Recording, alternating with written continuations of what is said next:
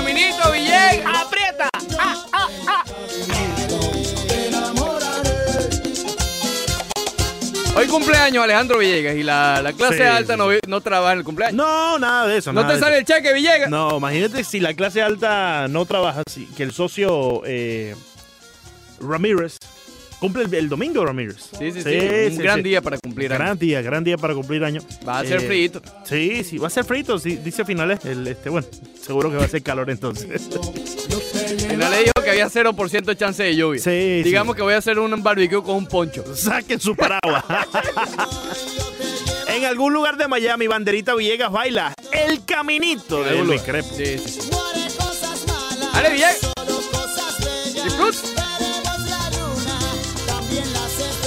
Muy bien, continuamos entonces.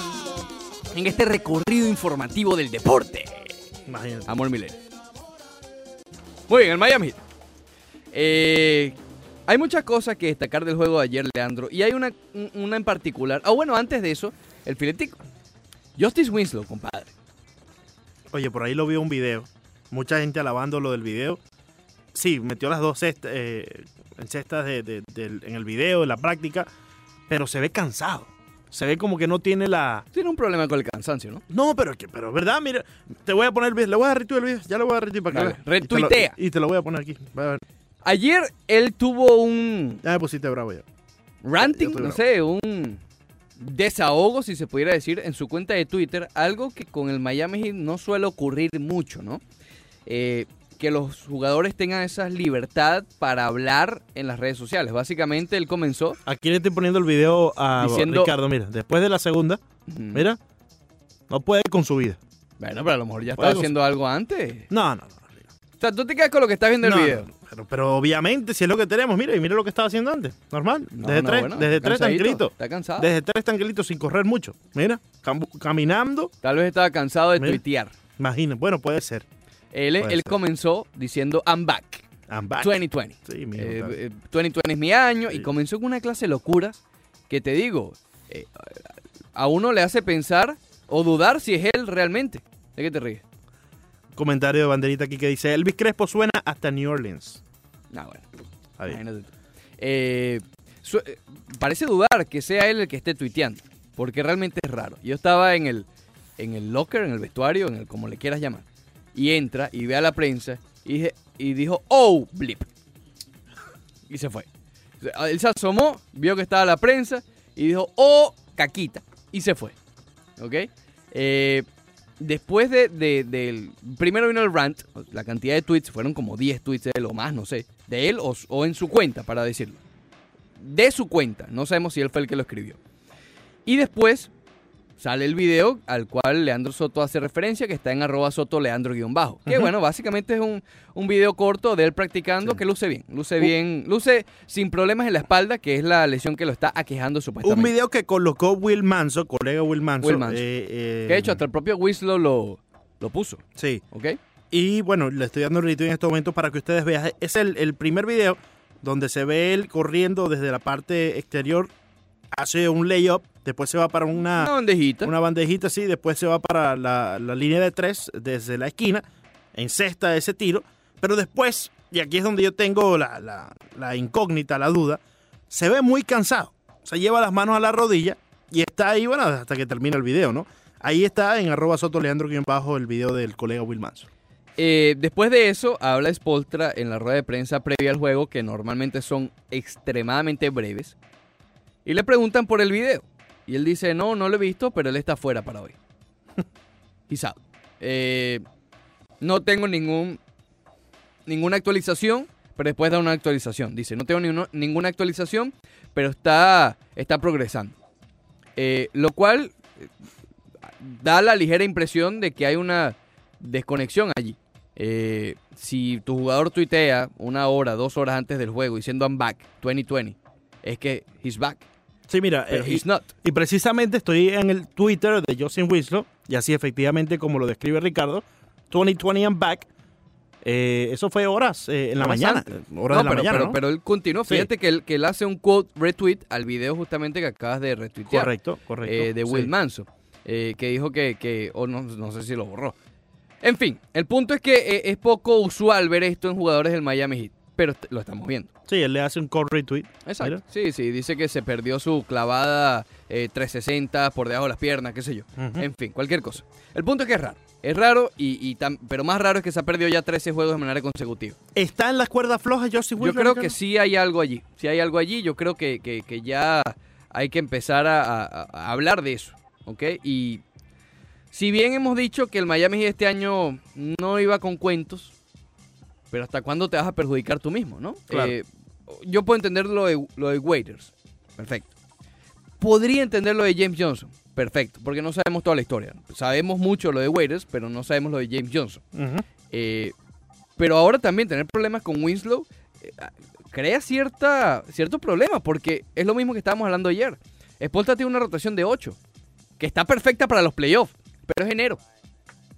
Son 8, y de esos 8 son dos novatos y uno en segundo año, que es casi un novato, que es Duncan Robinson. ¿Ok? Kendrick Nunn, Tyler Herro, Duncan Robinson. Entonces, no sé, me, me llama, me llama bastante la atención esa situación y bueno, la estaremos, la estaremos vigilando un poquito más de cerca. Ayer te mencionamos lo de Old School, producto del fallo del New School. ¿Por qué? Ayer el equipo de los Raptors lanzó 42 intentos de triple. Encestaron 6. Sí, y el Miami Heat tampoco estuvo muy bien, que No, no digamos. estuvo muy bueno. 32 no es. bueno, Sí, de- después de- de- al lado del 14% que tiene. De 37-12 estuvo el Miami Heat. De 37-12 da un Sí. 30 y casi 33%. Sí, estu- estuvo mejor, obviamente, pero igual no es lo, lo normal. no, no, para pero esta- es que ninguno estuvo bien a la ofensiva. Correcto, sí. ¿ok? Pero también yo creo que aquí, más que, más que estuvieron mal a la ofensiva, le doy crédito a los, a los dos a la defensa. El equipo de Toronto tuvo la oportunidad de irse por encima y, probablemente sellar el juego desde el primer quarter.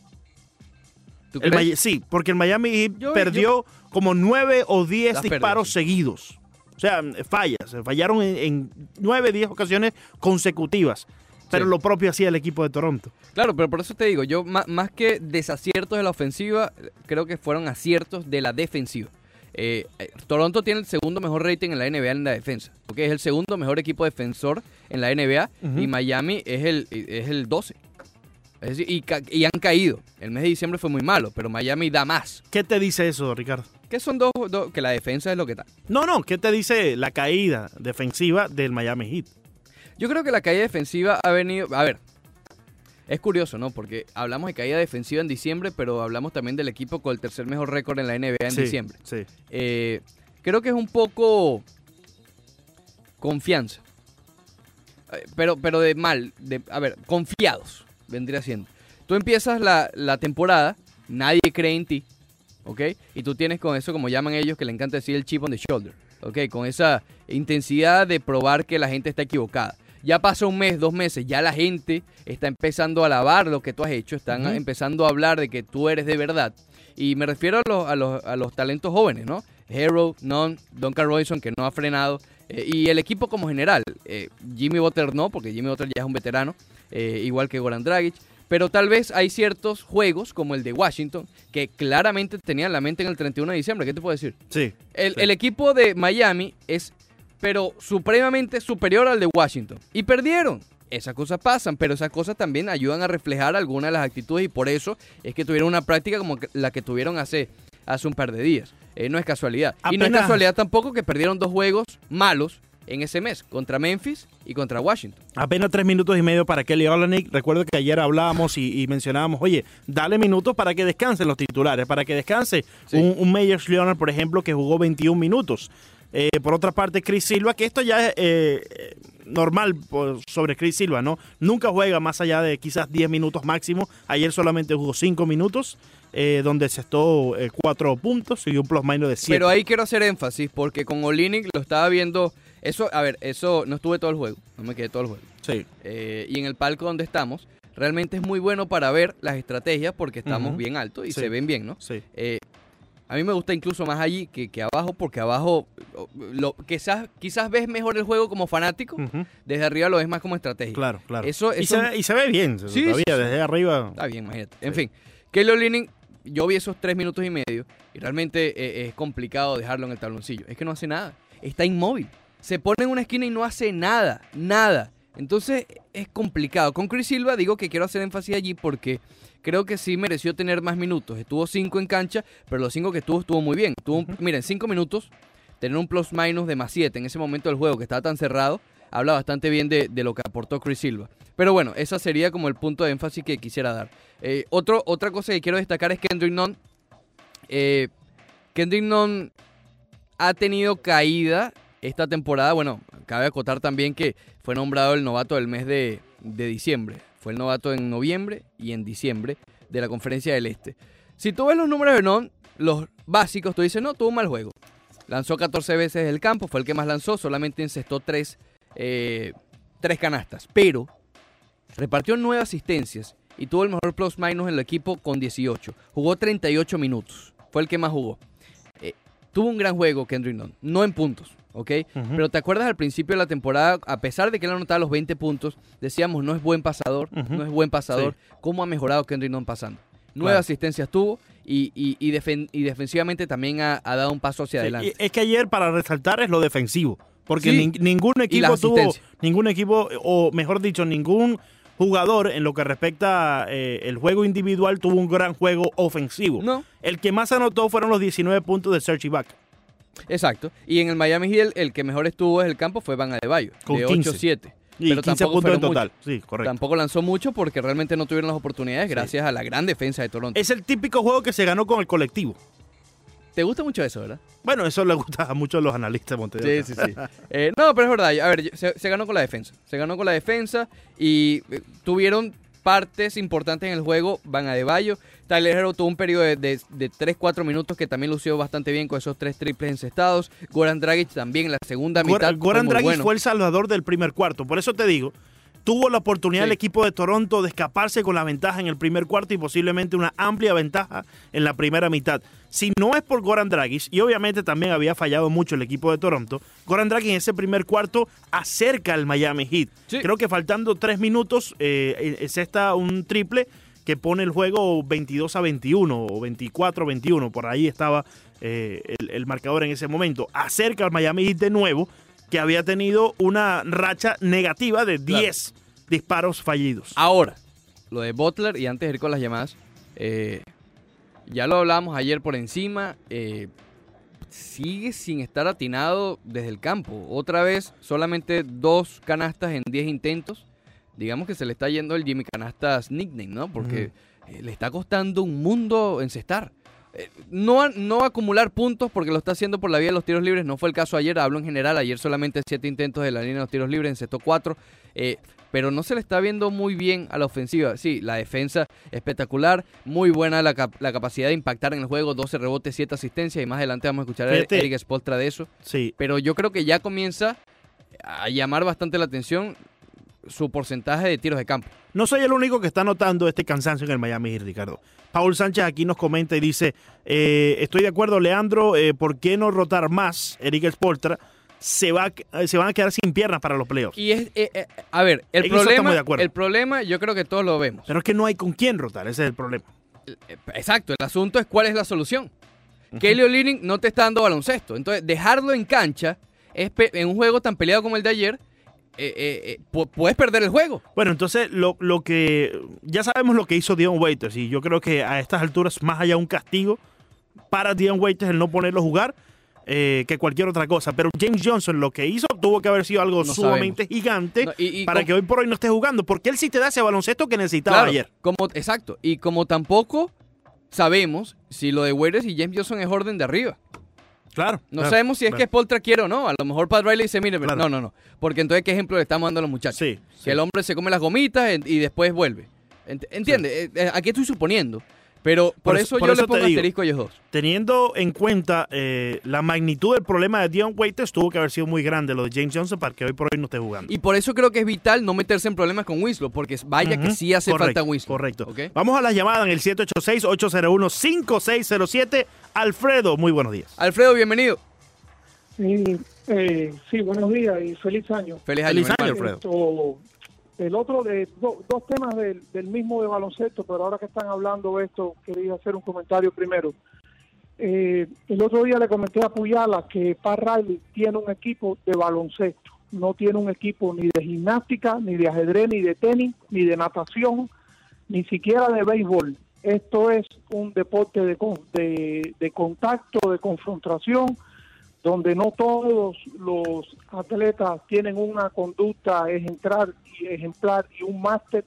Eh, los, los, fanáticos, los seguidores de Miami Heat queremos un buen equipo, no queremos un, un equipo, queremos un buen equipo de baloncesto, no queremos un equipo modelo, ejemplo de conducta y de principios morales, porque este no es el deporte que lleva a eso.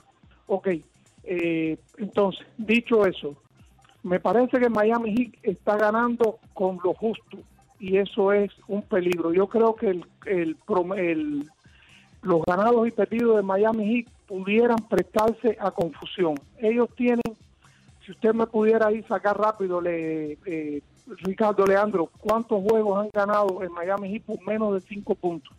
Son muchos.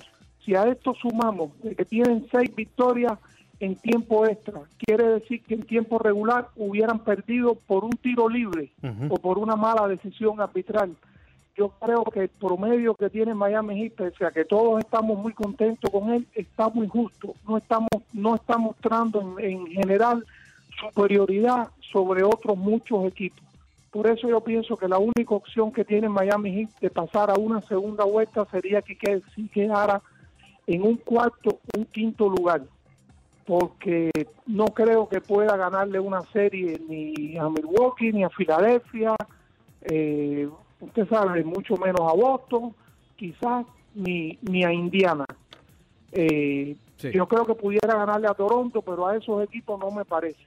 Muy es decir, en sí. resumen, eh, Pat Riley no tiene un, un equipo de gimnástica y, y, el Miami está ganando con lo justo. Con lo justo. ¿Cuántos juegos han ganado con menos de, de cinco puntos? Y usted va a ver que creo que tengo la razón. Gracias, seguimos oyendo. Vamos a recibir ahora a nuestro colega de la cadena Unánimo Deportes, que lo pueden escuchar todos los días a partir de las 4 de la tarde en libre directo, a Ricardo Mayorga, que vamos a hablar un poco de la jornada eh, de este fin de semana en el fútbol internacional. Ricardo, bienvenido, ¿cómo estás?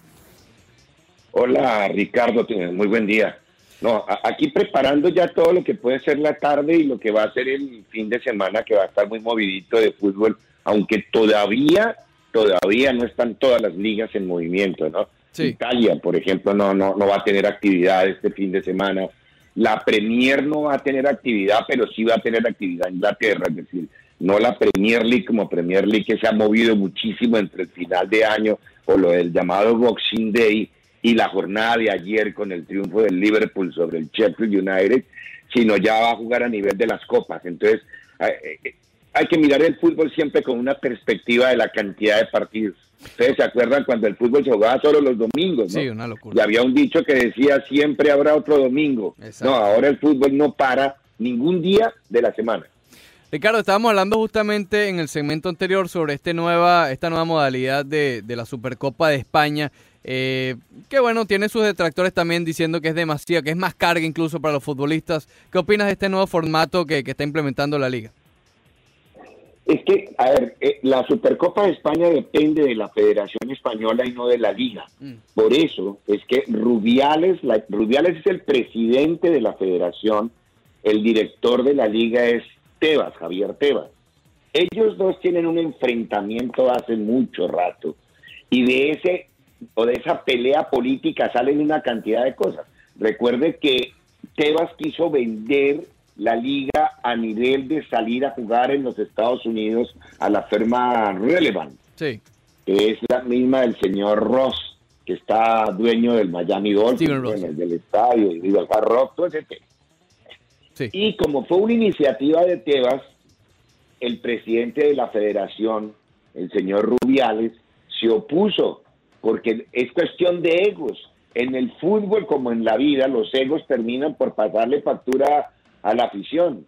Entonces, si a él no se le ocurre la idea es mala y le ha bloqueado a Tebas traer el fútbol de liga a los Estados Unidos. Tienen algunas razones, tiene algún fundamento, tampoco vamos a meternos en el cuento de que Tebas siempre quiere la verdad y tiene toda la razón. No, pero mire, Tebas no pudo traer la liga a Estados Unidos, pero Rubiales sí, por sus timbales, decidió que la Supercopa se jugara en Arabia Saudita y se la vendió a Jeddah, que es donde se va a jugar desde el próximo miércoles con un formato de tres partidos y en donde se incluyó empujones al Real Madrid para volverla más competitiva o para volverla más vendida, mejor, más no, no, no, no, se trata de competencia sino de venta. Pero bueno, así es el fútbol, desafortunadamente algunos dirigentes piensan más en ellos que en la competencia como tal y terminan por generar este tipo de cosas. Igual los partidos son muy buenos, ¿no? Claro. Porque el miércoles vamos a ver el Real Madrid contra el Valencia y el jueves el Barcelona contra el Atlético y ya los dos ganadores determinarán quién gana la Supercopa de España. Sí, Pero por es eso. muy chistoso. Sí. Supercopa de España jugada en Arabia Saudita. Sí, pues, eh, algo como jugar la Copa Libertadores en el Santiago Bernabéu también, como ocurrió. Exactamente, exactamente, exacto. Sí, sí, sí. Que te, te digo, desde la parte de, de- o desde el punto de vista del espectador, obviamente a mí como espectador me llama la atención porque es un nuevo formato, es más de eliminación, pero también entiendo el punto del desgaste, ¿no? De, de ir a jugar para allá, un viaje Claro, más, claro. do- dos juegos, va a tener que, que, es decir, no sé, e- e- es, complicado, pero bueno, es el nuevo No, formato. los desplazamientos, lo que implica el desplazamiento y el desgaste en el jugador, el afectar al jugador. El- la materia prima del fútbol es el jugador y es en el que menos piensan. Claro. Hablamos con Ricardo Mayorga de Libre Directo, que lo pueden escuchar de lunes a viernes por aquí por Unánimo Deportes a partir de las 4 eh, de la tarde. Ricardo, eh, esta parte o esta pausa navideña, si la podemos llamar de algún modo en la Liga de España, nos sirve como para sacar ciertas conclusiones de, después de esta, entre comillas, primera mitad. Eh, Real Madrid quizás con, con- con bastantes altibajos cerró jugando un buen fútbol, pero quizás no adquiriendo los mejores resultados y el Barcelona también, al contrario, parece estar eh, ya consiguiendo su mejor fútbol. En este año 2020, después de esta pausa, ¿cómo, qué, qué- opinión tienes con respecto a los dos momentos con los que arrancan eh, esta, esta nueva etapa o esta etapa de este año? El equipo que yo lo considero locales aquí en Miami, ¿ok? Real Madrid y Barcelona, son como dos equipos locales. Sí, son, no solo en, en Miami, en, muchas partes del planeta son a veces el segundo equipo en el sentimiento de los aficionados y el primer equipo en otros, ¿no? Eh, ¿Por qué? Porque es una venta mediática, es una maquinaria impresionante de crecimiento y de penetración. Y eso que en los Estados Unidos, desafortunadamente, por los problemas de la, de, de la cadena que los transmite con los cables, se ha visto un poco afectada, pero el público inventa las maneras de encontrar la forma de verlos. Y los hay, además por vías legales, ¿no? Porque hay ya una serie de subcarriers que se venden para poder tener acceso a, la Liga Española. Pero bueno, la- a lo que me preguntas, creo que Madrid y Barcelona son los grandes candidatos y van a seguir siéndolo. Esta mañana Zidane en conferencia de prensa hablaba de que a la hora de la verdad no se pueden calificar de fracasos porque uno va a ganar la Liga y otro va a ganar Champions, o uno va a ganar Liga y Champions, o el mismo va a ganar Liga y Champions y que entonces a los demás cómo se calificaría de tontos, no. Sí, Entonces, eh, hay que entender el, el nivel de competencia. Lo cierto es que ya la jornada 19 comienza hoy, hay dos partidos interesantes, el uno, el Leganés del Vasco Aguirre, que va a Valladolid, a Pucela a jugar el partido, el Sevilla también aparece hoy dentro del panorama del comienzo de la liga y mañana el atractivo que tiene el Alfonso Pérez, que es un estadio que está dentro de Madrid, en Getafe más exactamente, que va a recibir al Real Madrid. Ese partido va a ser a las 10 de la mañana. Zidane todavía estaba mirando ahora si ya había salido la convocatoria del Madrid, no sé si en los dos últimos minutos haya salido, pero hasta el momento en que ustedes me marcaron todavía no había aparecido la, convocatoria del Madrid después de la conferencia de prensa de Zidane. Y lo mismo va a pasar con el Barcelona que tiene un partido en Cornelal Prat. Mañana ese es partido a las 4 de la tarde hora del este de los Estados Unidos, que es el derby local, es el de el español contra el Barcelona y que ha- se ha matizado un poco con a ver, con, con cosas más picantes que futbolísticas, ¿no? Hablando del pas- el pasado perico de Valverde y el pasado eh, culé de Abelardo, que son los dos protagonistas como directores técnicos de los equipos, que- con una diferencia muy grande de lo futbolístico, ¿no? Barcelona muy lejos, muy distante, muy arriba, muy lejos de futbolísticamente lo que le pueda plantear el español. Y lo contrario ocurre en el partido de la mañana. Ojo que la gran campaña que está teniendo el Getafe en la liga, cuidado, con ese equipo que como no tiene muchas luminarias, pareciera que no lo volteara mucho a mirar el aficionado, pero es un equipo que está teniendo una gran campaña en España, un estadio muy complicado, el Alfonso Pérez, y ahí el Madrid va a tener una parada muy difícil en el momento en que vaya a plantear ese partido de mañana. Ricardo, ciertamente el Real Madrid y el Barcelona se han convertido en otros equipos locales aquí en la Ciudad del Sol, pero lo que verdaderamente es local y se avecina para Miami es el Inter de Miami. Lo último que conocimos fue su director técnico, ahora Diego Alonso. Eh, ¿Qué se puede esperar de este próximo equipo para la ciudad de Miami que comienza su temporada ya en Fort conociendo a las figuras que ya están en las líneas del equipo? ¿Qué, qué análisis puedes darnos de cara a esta nueva temporada de la MLS? A ver, son más ilusiones y emociones, ¿no?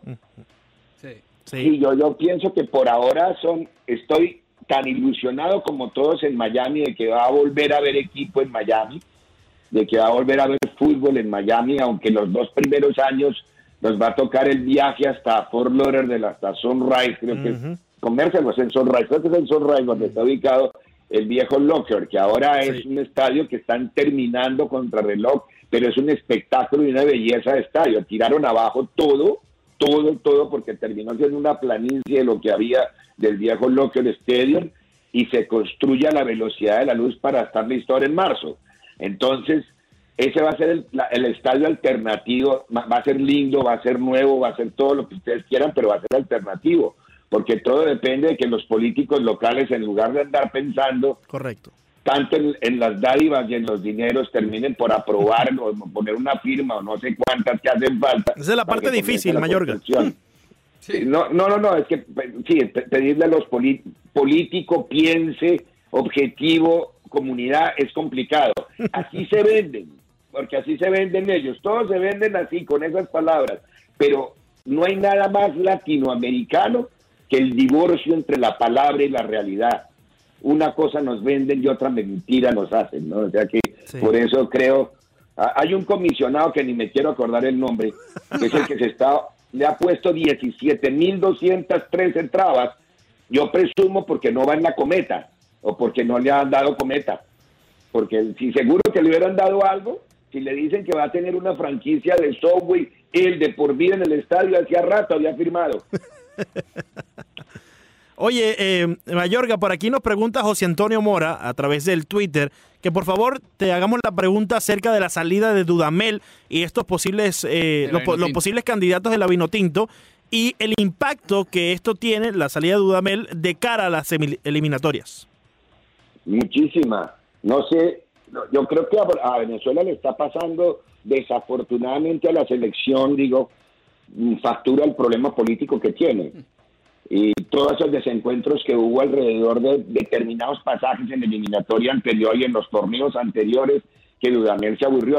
Dudamel, es un gran técnico y había ido llevando con carácter esta selección. No digo que sea el técnico perfecto, ni que sea el más grande, que sea el mejor de todos, pero el mejor de Venezuela sí era Dudamel. Me parece que sí, aunque ha habido técnicos importantes en Venezuela que han sido responsables. Hablando de política, ¿no? de Venezuela. Sí, pero pero creo que creo que la salida de Dudamel sí va a afectar. Además estamos en marzo, comienza la eliminatoria mundial. Entonces, ¿a qué horas va a preparar y con quiénes? Y, ojo que las elecciones se arman con jugadores que no están a la mano, sino que están fuera. Entonces, yo creo que no sé si Dudamel tomó la decisión a esta altura pasando factura o ya lo había hecho o se le ofreció algo en lo de Brasil, no no lo sé no, no, no quiero tener más claro si podemos hablar con, Rafael en estos días para que cuente el, detalle de todo. Pero, pero creo que a Venezuela sí lo va a afectar muchísimo. Ojalá no. Y mucho más hoy cuando anuncia Ecuador que Jordi Cruyff va a ser el, nuevo entrenador de la selección ecuatoriana. De por sí las eliminatorias en Sudamérica son las más complicadas del mundo. Ahora el nivel de competitividad que hay, de competencia va a ser terrible para poder ganarse el cupo al Mundial. Ricardo Mayorga, te escuchamos a las 4 de la tarde en libre directo junto a Elisa de Patiño y Fernando Ceballos. Ricardo, un placer tenerte aquí. Muchas gracias por estos minutos. No, como siempre, cuando necesiten, aquí estamos y aquí nos quedamos, no se preocupen. Gracias, Ricardo. Mira, Luis Robert. A ver, Montedor. Firmó ayer. Sí. Seis años, 50 milloncitos. Billete. Malo, malo no es. Malo para nada. Eh, para no poner un pie todavía en un estadio de, de equipo grande, Está muy bien. está muy bien. Estos White Sox creo que están haciendo las cosas correctas. Sí. Eh, ya vas a dar un comentario que sé que lo tienes atragantado sobre esto. Eh, pero creo que estos contratos, ya el segundo que hacen los White Sox, de jugadores que no han llegado a las grandes ligas, es como una grieta en el sistema. ¿Me explico?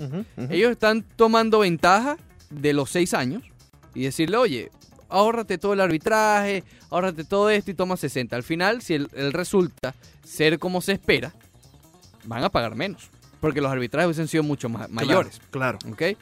Es una grieta que probablemente sea otra, otro motivo por cambiar todo esto. Sí. El, el comentario que, que vengo desde el Facebook Live eh, adelantando. Tiseando. Del verbo Tisear. tisear. Tiseando, sí. Sí. Oye, eh, entiendo, entiendo el por qué un pelotero se, se- se iría con esta cantidad de dinero antes de ni siquiera pisar un estadio de grandes ligas. Ujú. Entiendo el por qué, por ejemplo, le terminan comprando lo- los años de control que tenía el equipo de los Astros de Houston por encima de, de Alex Bregman, por ejemplo. Entiendo el por qué también hicieron algo similar con un José Altuves.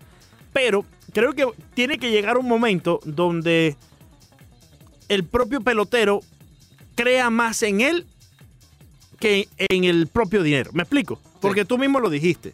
Va a llegar un momento donde los White Sox van a salir ganando con esto. Y Depende. de- depende Que- que de su eso- actuación, que- depende de él. Claro, eso es lo que se le vende al jugador. Efectivamente. Porque si él es un...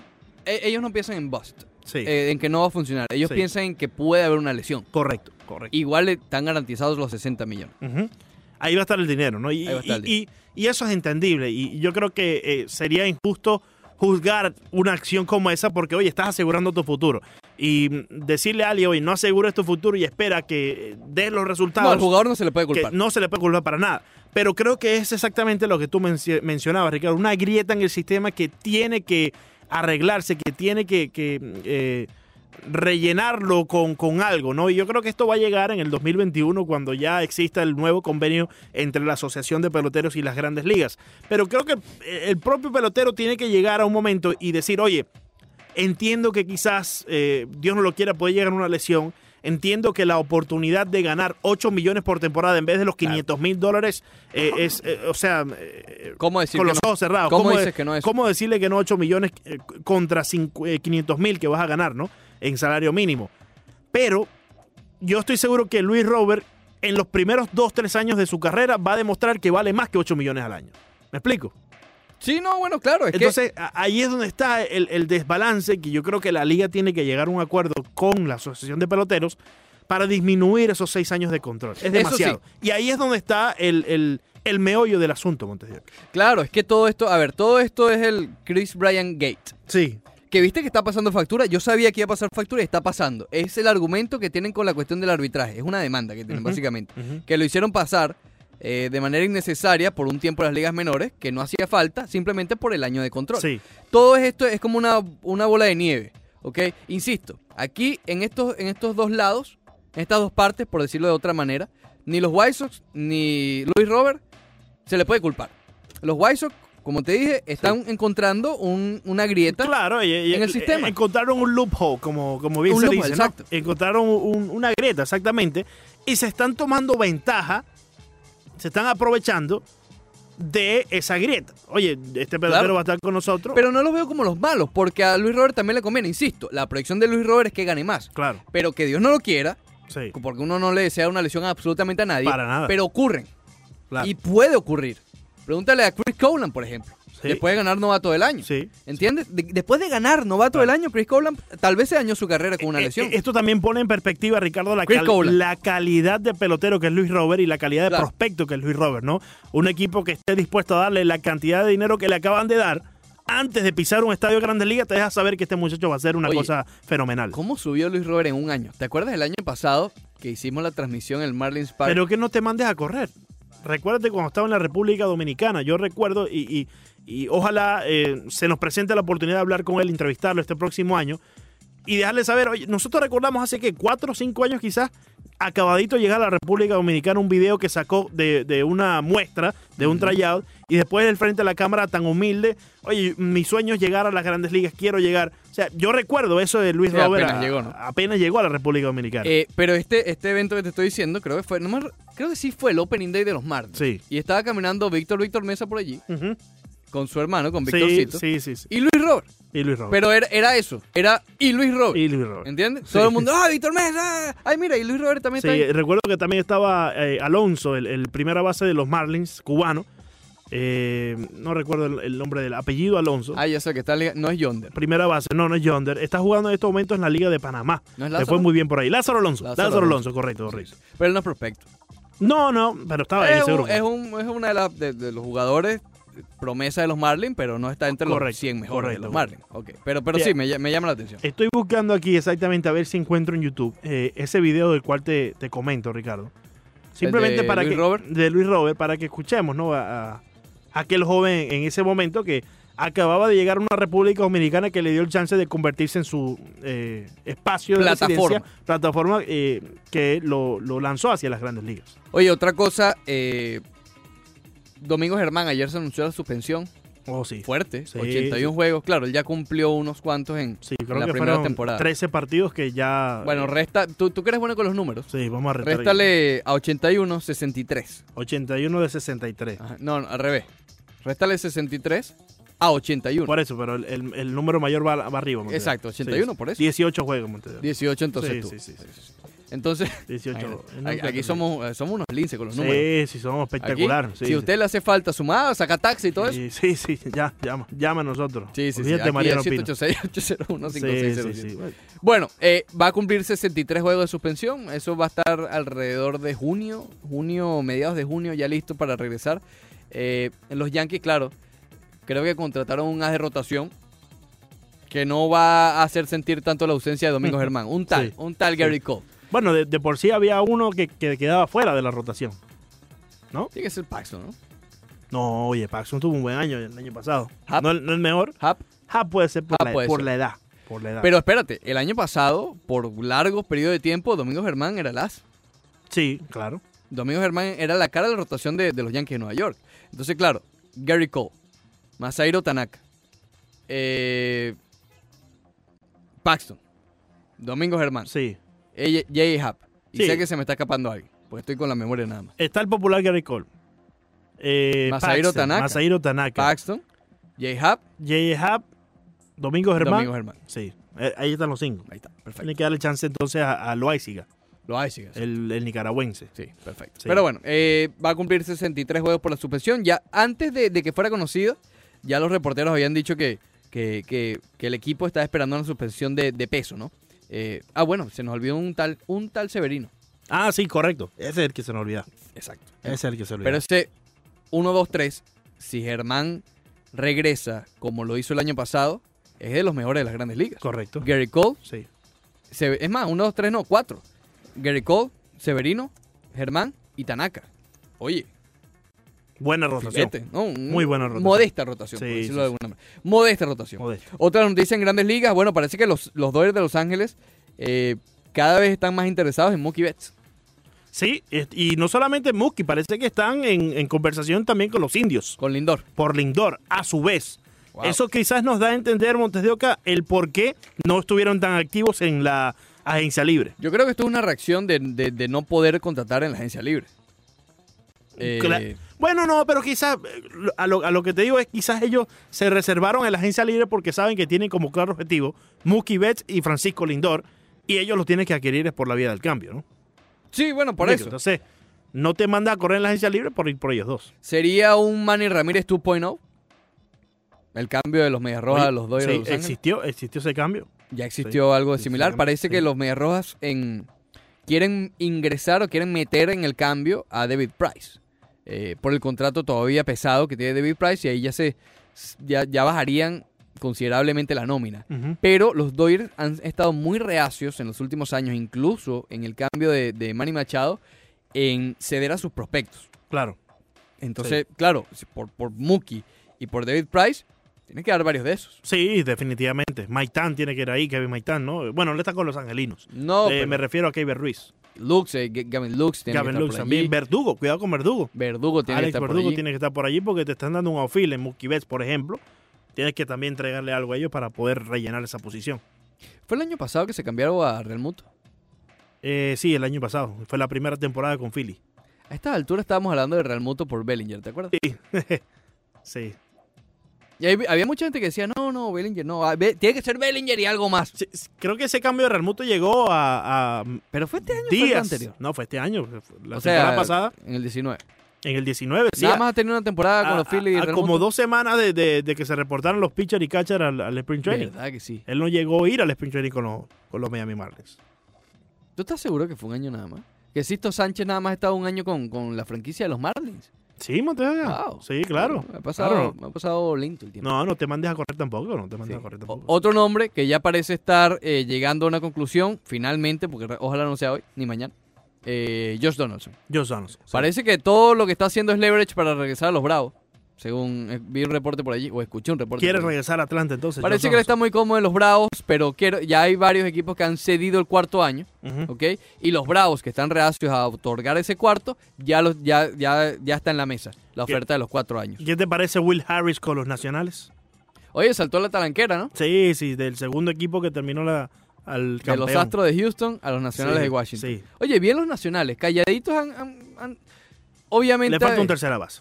Bueno, falta claro, se fue, pero es que una de las ofertas, una de las ofertas que tiene Donaldson de los cuatro años es de los Nacionales. Sí, claro, claro. Eh, porque al perder a Anthony Rendón, se tienen que poner para las cosas. Sí. Pero ellos también estaban interesados en Chris Bryan. Pero ahí ya estamos hablando de cosas mayores, ¿no? Y ahí estamos hablando, bueno, lo mencionábamos hace un par de días, bueno, hace un par de días estamos de ocasión. Eh, Hace un par de semanas. no, no, a lo mejor fue ayer, ya, ya- yo perdí ya la noción importa, del tiempo. no importa. Ya yo soy un tipo que ya no piensa en el tiempo. Sí, sí, sí. Eh, ¿Qué es el De tiempo? Víctor Robles. Que ellos, Oh, ellos no querían ingresar a Víctor Robles. Lo, allí. lo mencionábamos ayer. No quieren cambiar a Víctor Robles. Y está bien, eso, un no pelo. sé, Leandro. Pero ¿por qué no? MVP. Es, es tu centerfield, Montes de Oca. Víctor Robles se perfila para ser muy bueno también. Gran prospecto. ¿A quién prefieres tener esta temporada? ¿A Chris Bryan o a Víctor Robles? Acuérdate que Scherzer no tiene 15 años, ni Strasbourg tampoco. Sí, bueno, pero es que si, si está Josh Donaldson disponible, pues me voy con toda para Josh Donaldson. Bueno, claro, Y me pero quedo vamos a con Víctor que no. Robles. Vamos a suponer que no. Claro, Donaldson sería lo ideal para los nacionales porque obtienes, no das prospectos, te quedas con Robles, etc. Pero no es tan bonito como se pinta, porque es lo Claro. que te digo. Parece que Donaldson, todo esto es un efecto dominó. Parece que Donaldson quiere regresar a los Bravos de Atlanta. Sí. ¿Ok?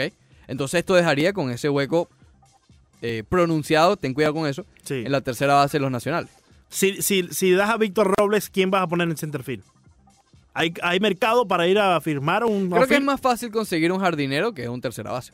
Bueno, claramente, fí- fíjate todo el tiempo que se han tardado para eh, buscarlo, para, para adquirirlo, por ejemplo, Josh Donaldson. ¿Te gusta Castellano? Para un outfield, allá. Oye, Pero no Ca- para centerfield. Castellano juega tercera base. Why Castellano not? juega tercera base. ¿Por qué no te vas? Es verdad. No tienes que preocuparte. Pero porque- deficiente, es una, defi- es una tercera base deficiente. Tampoco es que en los jardines Sí. es una joya, no, pero... Claro, y Chris Bryan o Josh Donaldson son No, Chris espectaculares. Bryan es un monstruo la sí, sí. No, y, y, y Anthony Rendón también era muy bueno. No, es- eso, eso es algo, sí. Sí, sí. Eso es algo. Porque en ese equipo hay una estructura, estructura, una sí. estructura interesantísima. Claro, claro, claro, eh, claro. Y hermosa. Sí, sí, muy. Muy. Ya, un momentito. Eh, déjame darle el botón de reset. bueno, eh, oye, vol- volviendo a los White Sox. Porque sabes que es un tema interesante. Sí. Porque todo el mundo está alabando hoy por hoy a los White Sox. Pero, ¿podría fallar este, esta, este intento? Ellos cambiaron básicamente a Manny Machado el año pasado por todas las contrataciones que han hecho este año. Ya sea Edwin Encarnación, ya sea el cambio por Mazara, ya sea Dallas Keuchel, ya sea eh, Gio González, Yasmani Grandal. Básicamente Luis todo- Robert, agrega Luis Robert bueno, ahí. claro, el billetico que estaba sí, allí. sí, sí, le dieron su billete a Luis Robert. El equipo pinta muy bien, pero cuidado. Yo creo que tiene que arreglar el picheo. Ahí es donde está el mayor problema. No, pero tiene el picheo está ahí. Mm, Ya. Está Yolito, Mm. Dallas Keuchel, Gio González, Reinaldo López. Yo- Yolito tuvo un muy buen año. Muy bueno. Eh, pero el año pasado fue muy malo. El- no el, 19, anterior, el dices tú. anterior, el 18. claro, pero, eh, a ver, tú ves lo de Yolito como un breakout que por fin surgió o como un fluke, que fue una casualidad. Yo lo veo como un breakout, pero tiene que demostrar que ese breakout es continuo, pues. O sea, que no fue cosa de un solo año, ¿no? Tendremos que ver Pero este equipo no está lleno de breakouts porque es un equipo joven. Aquí no hay constancia. Sí, bueno, y Porque claro, Tim Anderson, eh, campeón bate, pero Sí. fue un año. Sí, y estuvo también García, lesionado.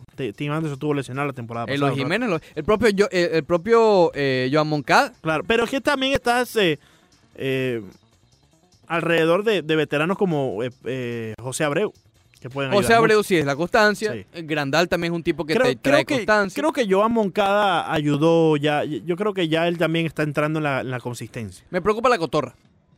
Edwin Encarnación, ahí está el veterano Edwin Encarnación. Yo creo Por que ahí- cómo cerró la temporada en, la- en los playoffs con los Yankees. Sí, sí. Me preocuparía no- la cotorra. No le fue nada bien, no le fue nada bien. Porque hay un billetico bueno que le dieron. sí, no, no estaría tan preocupado por Edwin Encarnación, fíjate. ¿Por qué no, no? estaría. Porque es un veterano y sabe ya qué es lo que tiene que hacer para regresar a, a esos O momentos. sea, tú confías en la sólida estructura del equipo. Sí, sí. Yo confío. Lo que me preocupa es el, el picheo. El picheo, sin duda alguna, tiene, tiene que mejorar para, para el equipo de, de los ¿De qué? Chicago White Sox. Sí, sí, sí. Sí, sí. Eh, pero hay una estructura de picheo y de bullpen. El bullpen con Alex Colomé, con Kelvin Herrera. No sé, este equipo pinta bien, pero el no picheo sé. abridor. Hay que, no sé, hay que no me arreglar. Hay que arreglar el picheo tiene una pinta de los Marlins 2012. No, no, no, no te mandé Tiene a una pinta de los Marlins 2012. No, no, no te mandé a correr. Dallas Keuchel Birley. No, no, no. Bueno, fíjate, Dallas Caico va a ayudar allí. Dallas Caico va a ayudar allí. Pero yo creo, Montedoca, Gio que González, Carlos Zambrano. No te mandaste a correr. Eh, espérate, Carlos Zambrano era un caballo. Sí, Me sí, pasé, claro. Pero era un caballo. Bueno, No, no, no. No. Mm. Era un caballo el toro.